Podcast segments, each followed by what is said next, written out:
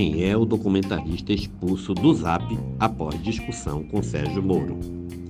Dirigindo nos arredores de Ceilândia, Distrito Federal, na segunda-feira, Lucas Mesquita, de 35 anos, teve a ideia de um roteiro para uma história de amor em quatro atos. O momento em que o casal se apaixona, o casamento, o divórcio e a reconciliação. O casal, no caso, era o presidente Jair Bolsonaro e o ex-juiz ex-ministro da Justiça e senador eleito Sérgio Moro.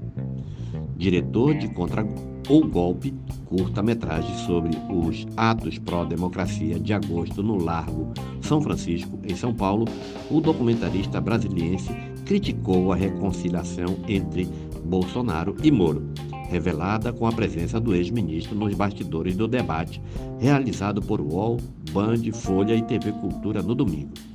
A crítica foi feita no Parlatório, um grupo de WhatsApp composto por cerca de 250 empresários intelectuais, jornalistas, publicitários e políticos, entre eles o próprio Sérgio Moro.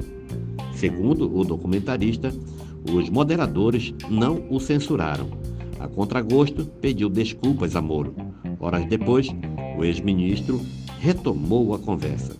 Não aceito pedido de desculpas nesses termos, mas vou escolher só ignorar suas manifestações, já que enviesadas.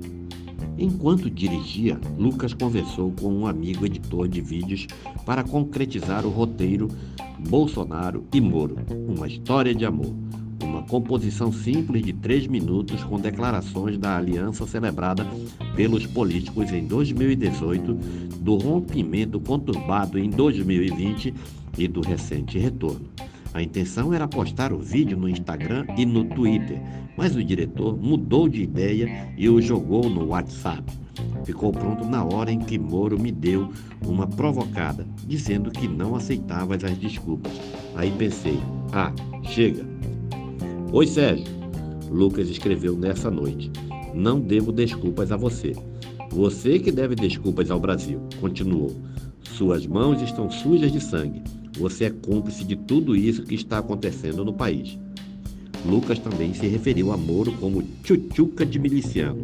Segundo foi sua última último dia no zap dos políticos e empresários. As mensagens e as mídias compartilhadas foram excluídas e o diretor expulso. Foi uma decisão do colegiado. Com integrantes como Moro e Geraldo Alckmin, o grupo possui regras e um tipo de curadoria, conta o documentarista. Já seu primeiro dia no parlatório, ele não lembra ao certo. Foi há cerca de dois ou três anos, arrisca. É reservado, mas na época em que eu entrei, não era tanto. Entrei e fui ficando. Lucas estudou jornalismo e trabalhou muito tempo como assessor de imprensa. Atuou, por exemplo, no comitê de Michel Temer na chapa de Dilma Rousseff de 2010. Mas foi por volta de 2012 que se interessou mais por relações de poder noutro tipo de eleições.